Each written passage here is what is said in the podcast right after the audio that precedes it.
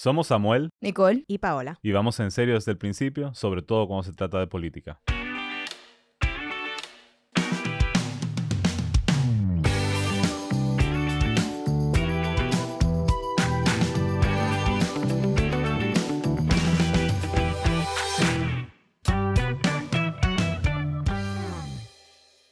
Bienvenidos a Sentir y Pensar.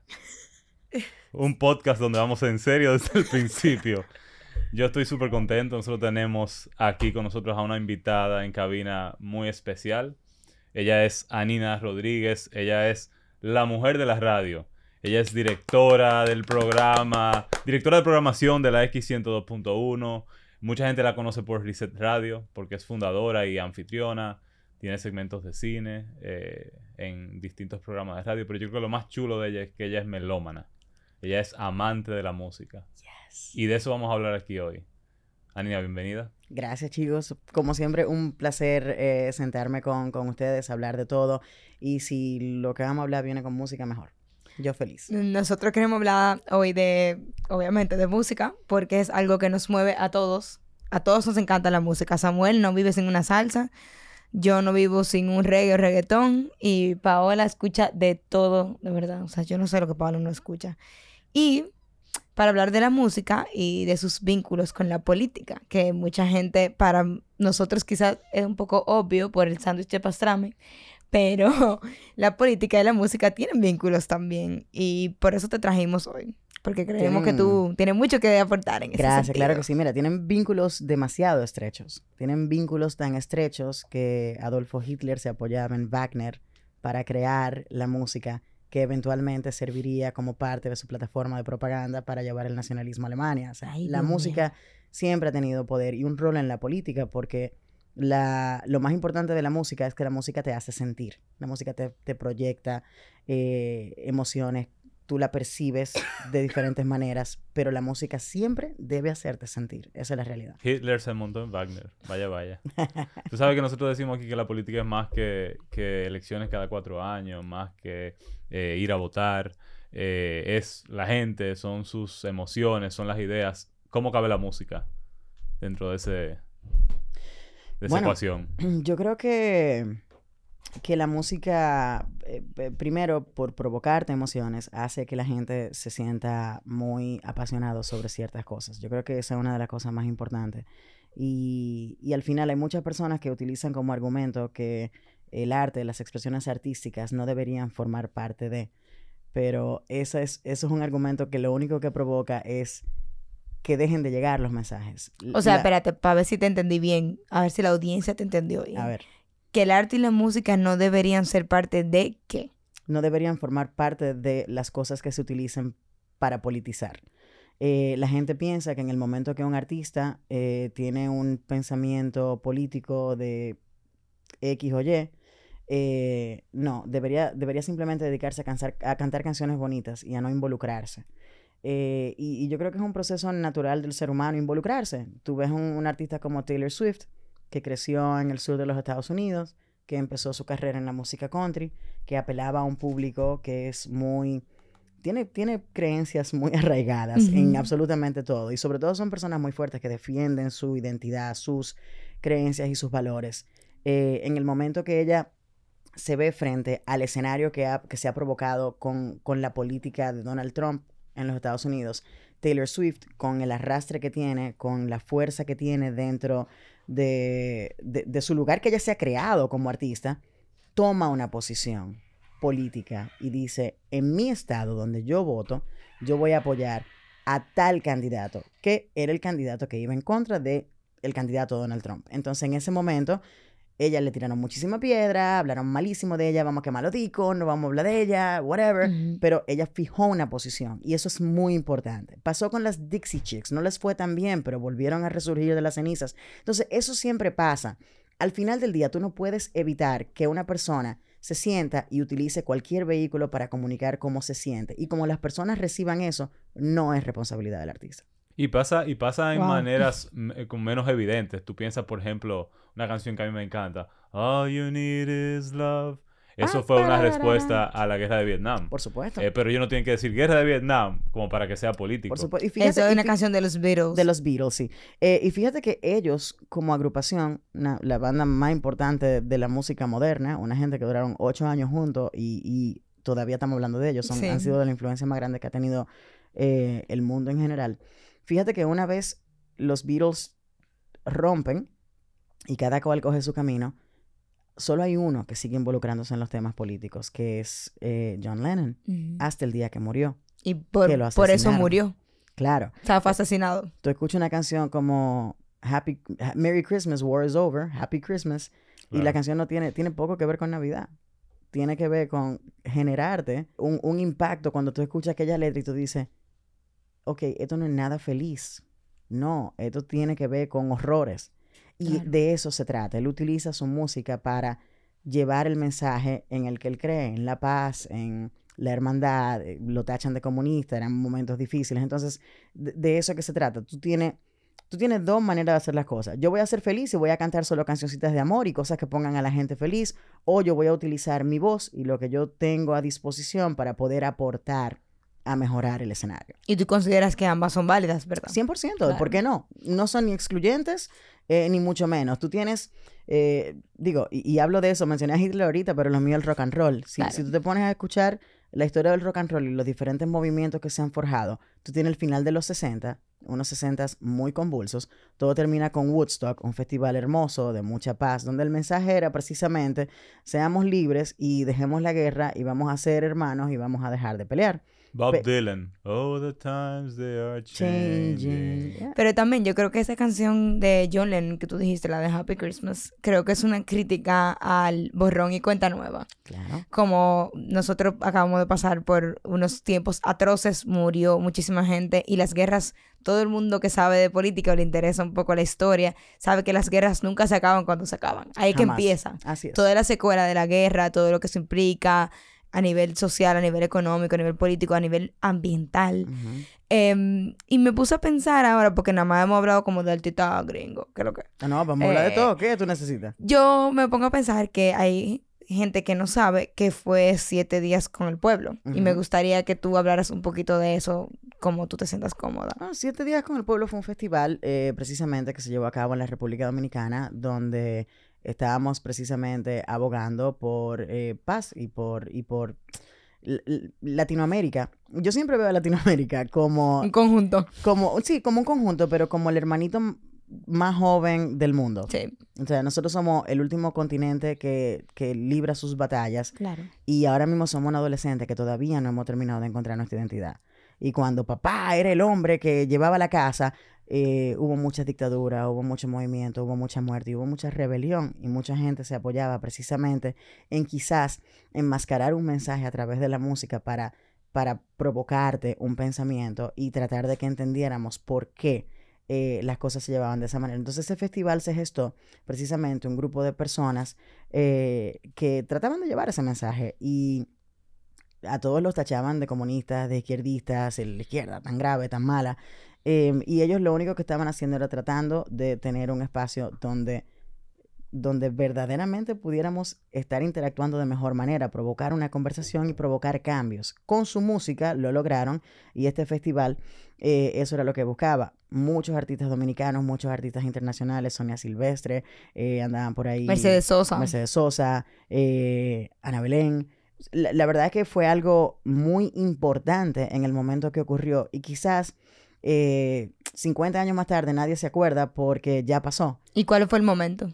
¿eh? ¿Cuál fue el momento en que ocurrió? ¿Qué estaba pasando? ¿Cuál era el contexto? Eh, eso fue en el año 1970 y estábamos en dictadura. Yo creo que estábamos- 76. Estábamos en dictadura, estábamos en represión, estábamos en persecución y estábamos en... eh, estábamos reconstruyendo una nación que, que estaba atravesando momentos difíciles, que tiene... que ya teníamos 40, 50 años de lucha y de represión y, y todavía no soltaban y todavía estábamos en el medio de gente teniendo ideas fabulosas para tratar de mejorar, que tenían que seguir escondiéndose para poder avanzar la conversación. Muchos fueron perseguidos, muchos fueron asesinados y y no era algo exclusivamente de la República Dominicana. Claro. El sentimiento se replica. Jara en- Víctor Jara en Chile. En Chile, entonces el movimiento se está replicando en todas partes de Latinoamérica eh, y llega entonces este grupo de personas a tratar de elevar un mensaje y recibe apoyo de otros lugares que quizás pasaron por lo mismo 20 años, antes, 20 años antes, estaban luchando con, eh, cuando tú piensas en España, salir de una dictadura como la de Franco, llega la movida madrileña, vienen todos estos artistas con ideas nobles y, y, y es lo mismo, ¿te entiendes? Nosotros empezamos a atravesar por un momento similar, tratando de, al final, sirvió un propósito, pero volvimos a lo mismo. Bueno, es que muchos de los grandes movimientos musicales surgen precisamente en esos momentos difíciles porque el artista al final es eso, siente más que una persona, digamos, ordinaria. O sea, eso es lo que define al artista, su capacidad de sentir, que siente Correcto. en demasía. Y yo pienso, por ejemplo, a mí me encanta la bossa nova, Caetano. Tropicalía, o sea, ellos se fueron al exilio y en el exilio produjeron quizás sus mejores canciones. Triste, pero esa es la realidad. No, y es lo que le ha pasado a, a muchísimos artistas, eh, y sobre todo artistas de esa época. En ese momento en el que estábamos en, en- en- esa situación específica, los dominicanos tenían dos opciones. O te quedas y echas el pleito aquí, o te vas y tratas de hacerlo de manera más libre y apoyar lo que sucede aquí. Entonces yo creo que, que fueron cosas interesantes que sucedieron. eh, se rompe un poquito la sociedad dominicana, se, comienza a generar una diáspora amplia importante que trata de gestar desde un lugar donde no son perseguidos. Y, y- y aún así pasaron cosas terribles. Y usaban como la música como para aferrarse, como para que la nostalgia no les consumiera también. Claro. De haber dejado, porque cuando tú, cuando tú eras exiliado o decidías autoexiliarte, eh, las dos son posiciones altamente valientes, nunca las voy a criticar, porque primero nunca he vivido eso y segundo, no me parece que las cosas son blanco y negro. Yo quería preguntarte, eh, yo siempre tengo, tenemos una duda aquí, los sentí pensantes, de...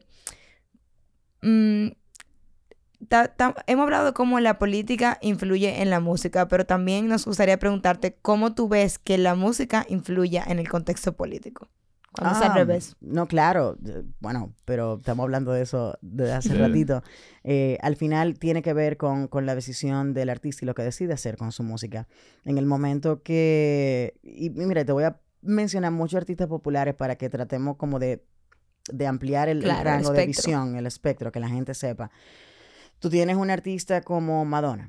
Mm, Vamos a llevarlo. Tú puedes opinar lo que tú quieras de Madonna. Madonna ahora mismo puede estar plagada de mucha cirugía y la gente comienza a hablar de lo fea que se ve a los 60 años y que suelte eso y todo lo que tú quieras. Madonna es una persona que llega a la ciudad de Nueva York con el sueño de entretener. Se convierte en una estrella del circuito de, de- de las discotecas de baile en la ciudad de Nueva York y saca una canción como Everybody o eh, Get in the Groove, ¿tú entiendes? Eran canciones muy lindas. Cuando llega la fama, ella empieza a sentir la opresión del machismo dentro de la industria discográfica y cómo ella está siendo utilizada para ciertas cosas, pero no la dejan tomar decisiones.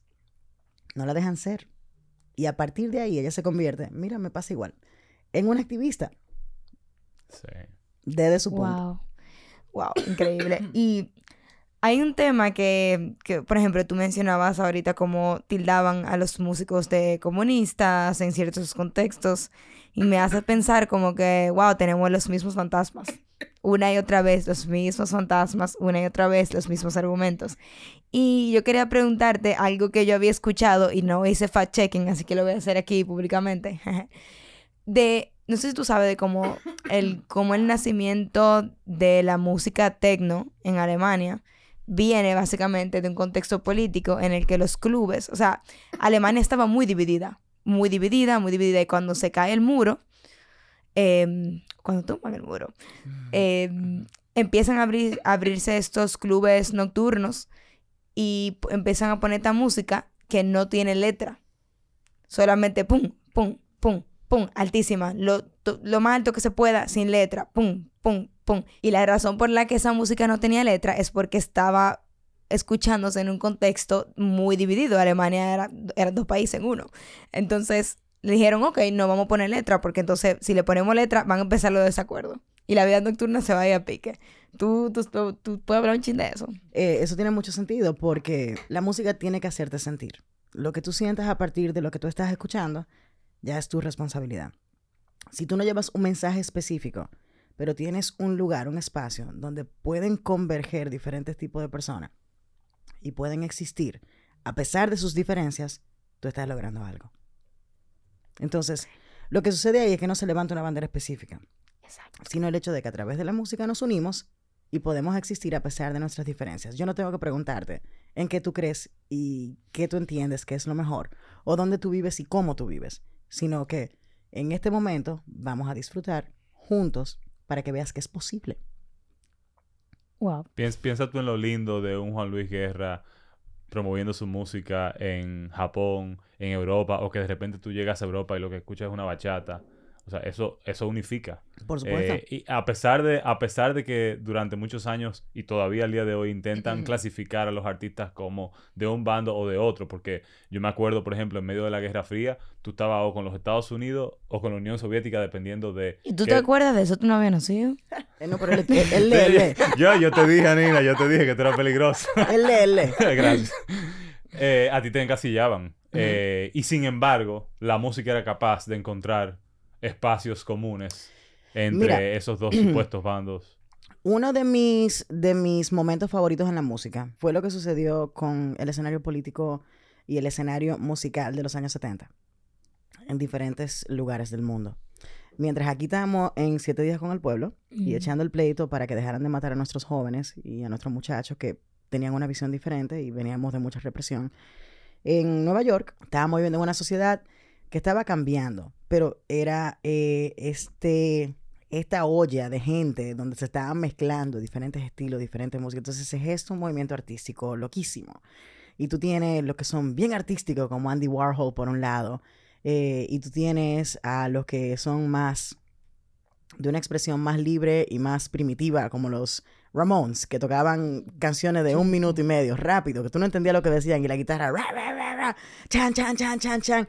Pero esa música llevaba una letra que nacía de sus cuestionamientos y sus curiosidades. Pero también, cuando tú tienes a la mamá del punk, Patti Smith, que es poetisa, que es feminista, que lleva un mensaje a través de su poesía y la monta sobre letras y provoca que una canción como Because the Night Belongs to Lovers, que es una canción hermosa y muy apasionada. Mira, sí, esta es mi canción, pero toma Bruce Springsteen, grábala tú.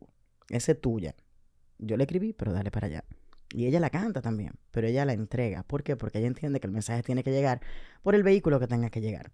Entonces, esa libertad de poder hacer lo que yo quiera en el mundo de la música, esa libertad, esa apertura que genera el movimiento punk, sirve para esto en los Estados Unidos, en Nueva York, donde todo empezó. Pero cuando cruza el charco hacia el Reino Unido, se convierte en otra cosa.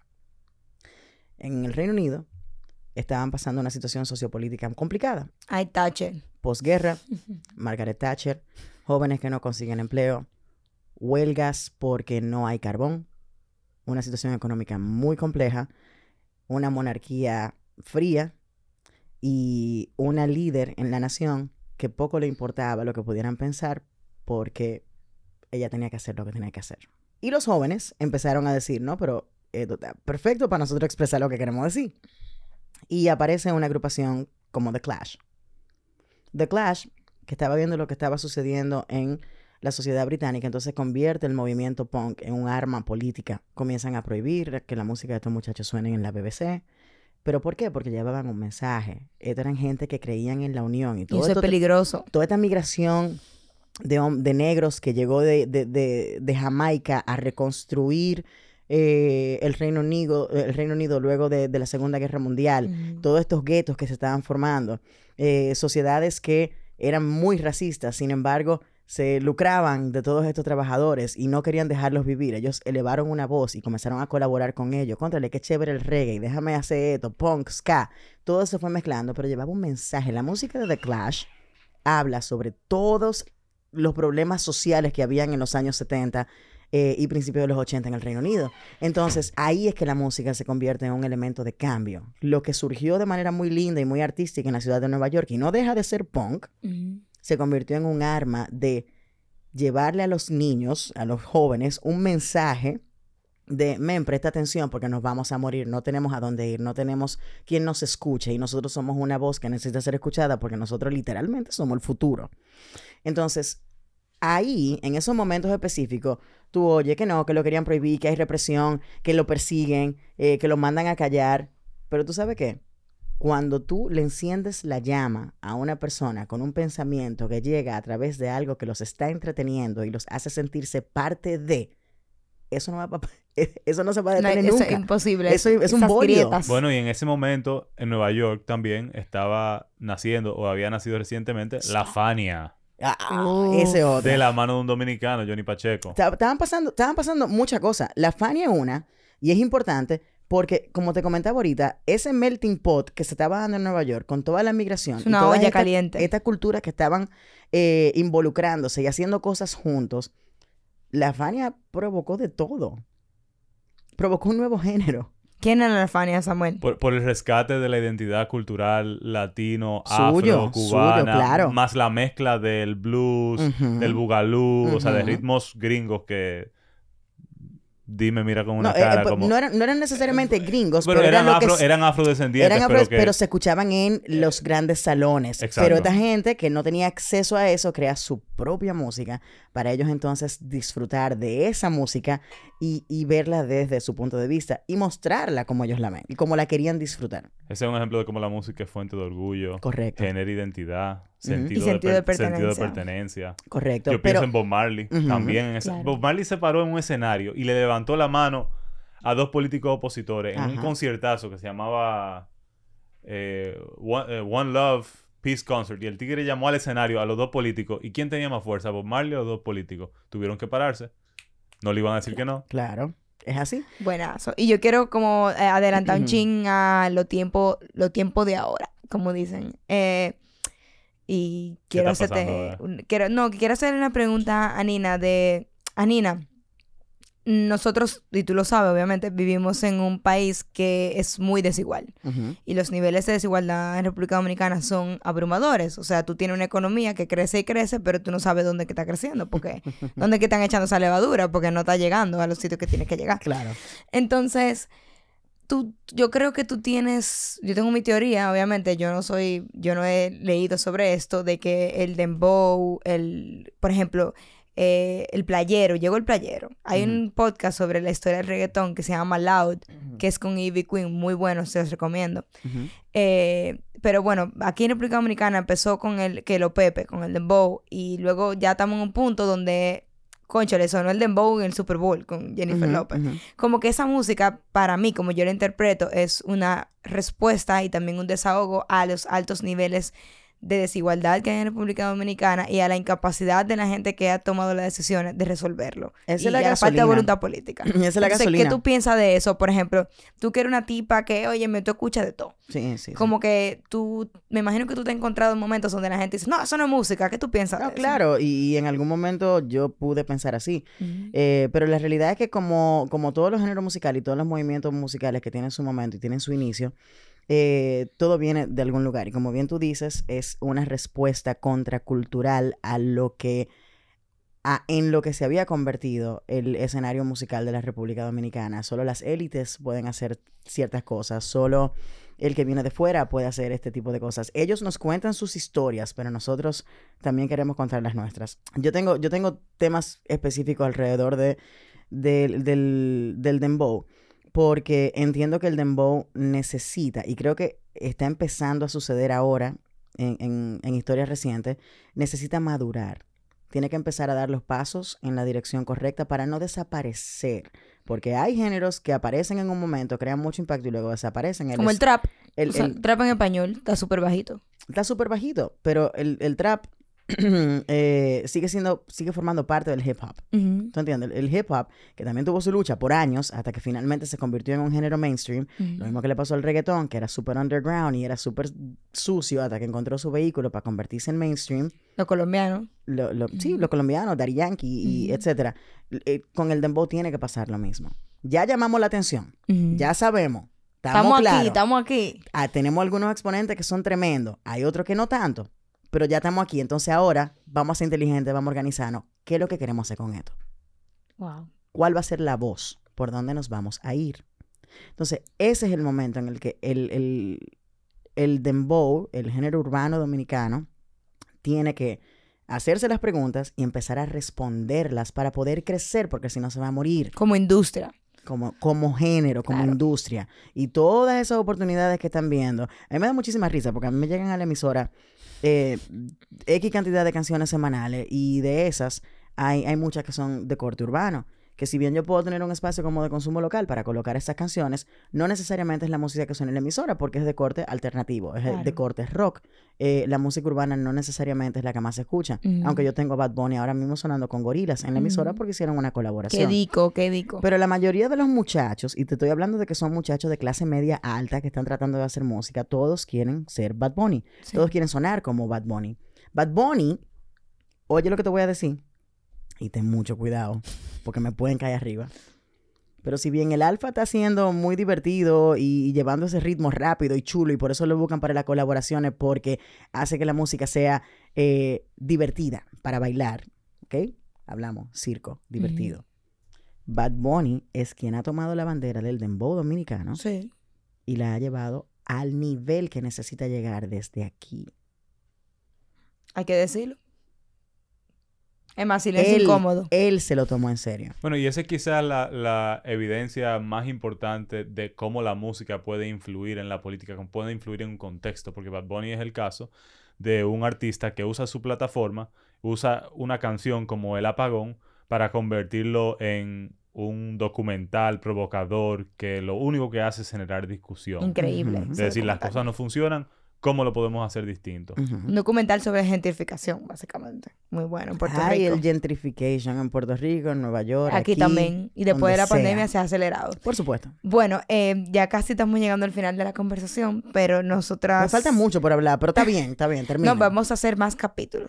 Tú sabes Pero- que, eh, per- y perdón que te interrumpa, eso me hace pensar en cómo, cómo la música es una respuesta a cómo las élites conciben el arte y la cultura. O sea, es una respuesta al abandono, Sí, sí. a, la, a la exclusión. Y me hace pensar en un proyecto, digamos, alternativo que ha sido sujeto de mucha crítica, que fue el sistema en Venezuela, eh, que dirigió Dudamel durante mucho tiempo, que se entendió como un proyecto para, para el pueblo, para las mayorías, donde los niños entraban desde temprana edad a programas musicales, Musicales, de claro. orquesta, y obviamente eso atravesó muchos gobiernos, incluyendo el de Chávez, y entonces se Se perdió. cargó con... Pues te voy a decir un dato antes de que terminemos.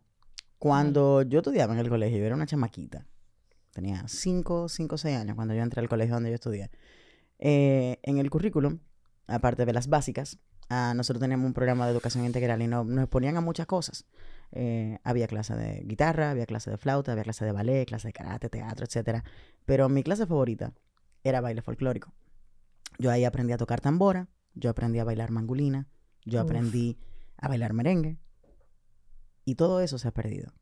Entonces, las herramientas, los jóvenes que tenemos actualmente, que no tienen espacios privilegiados, se crean sus herramientas para llamar la atención de la manera que tienen que hacerlo.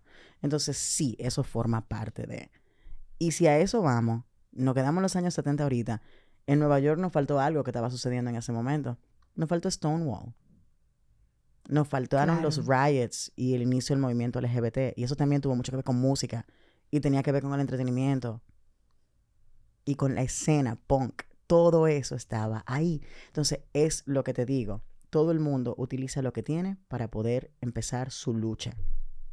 Bueno, ahora tú tienes políticos queriendo usar los escenarios musicales. Pienso en AOC, por ejemplo, que se aparece en Global Citizen. Ella está en el lineup.